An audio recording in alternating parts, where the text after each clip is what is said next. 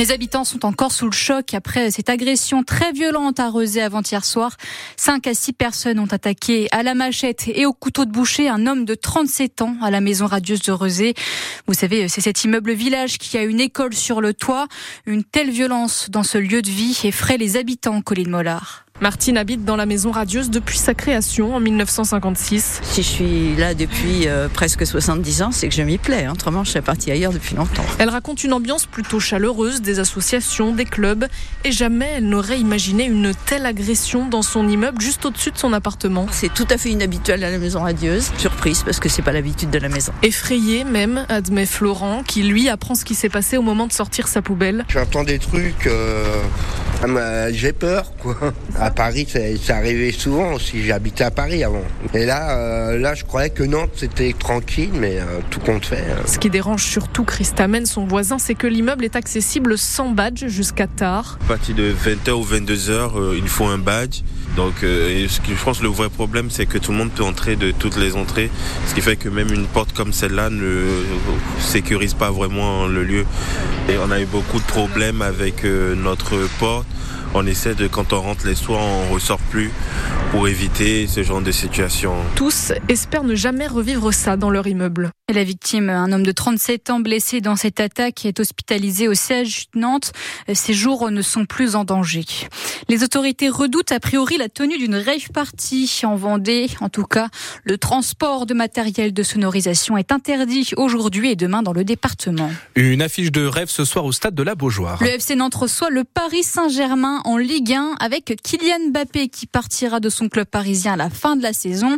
Un match bonus pour les footballeurs nantais qui l'abordent avec moins d'appréhension après leur victoire à Toulouse le week-end dernier. Résultat d'un travail qui paie enfin depuis euh, l'arrivée de l'entraîneur Jocelyn Gourvenec il y a deux mois et demi. Ce n'est qu'un match, ce n'est qu'une étape et il y a encore beaucoup de batailles à mener. Et je n'oublie pas ça, mais simplement, euh, c'est bien à un moment donné d'être récompensé aussi. Ça fait partie du package, effectivement. Après, il y a le travail qu'on mène et travail de l'entraîneur, c'est d'imprimer ses convictions, ses principes pour que ce soit vraiment ancré dans ton groupe, chez tes joueurs.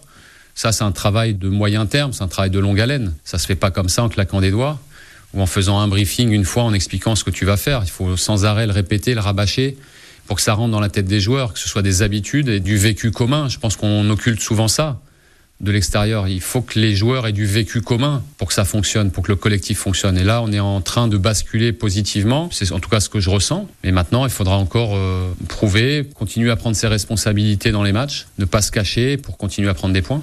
Et 34 000 supporters attendus à la Beaujoire ce soir pour euh, ce match de foot Nantes-Paris, avec une jauge limite fixée à 500 personnes pour euh, les supporters parisiens qui ont donc finalement été autorisés à venir. Et si vous n'avez pas pu vous prendre une place pour aller voir ce match, vous pouvez toujours le suivre en direct à la radio dès 20h30 sur France Bleu Loire-Océan avec Guillaume Barré et Florian Cazola. Si vous allez faire vos courses au Super U de la Turballe aujourd'hui, il y a de fortes chances que vous soyez sollicité pour sauver la criée de la commune. Des élus y seront toute la journée avec une pétition à signer pour défendre la filière pêche et des centaines d'emplois qu'elle génère à la Turballe. Donc c'est à côté de Guérande. Cette criée et celle du Croisec sont menacées de disparaître d'ici cet été pour cause budgétaire. On vous a mis toutes les infos sur francebleu.fr, page Loire-Océan. La France promet jusqu'à 3 milliards d'euros d'aide militaire supplémentaire à l'Ukraine en pleine guerre contre la Russie. Emmanuel Macron a reçu son homologue ukrainien Volodymyr Zelensky hier à l'Elysée.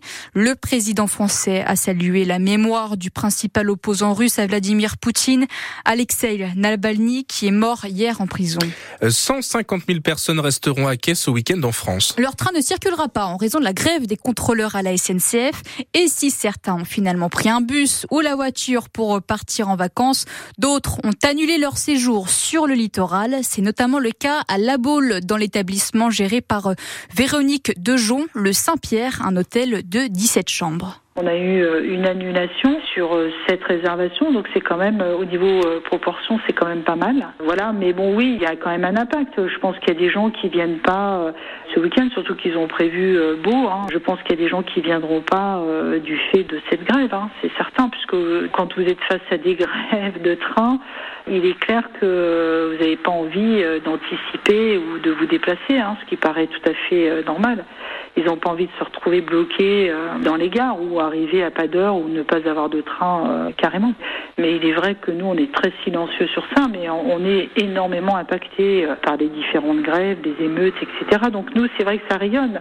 Et ça rayonne pas dans le côté positif, hein, c'est négatif. Donc nous, en fait, on cumule et on empathie. Ça, c'est certain.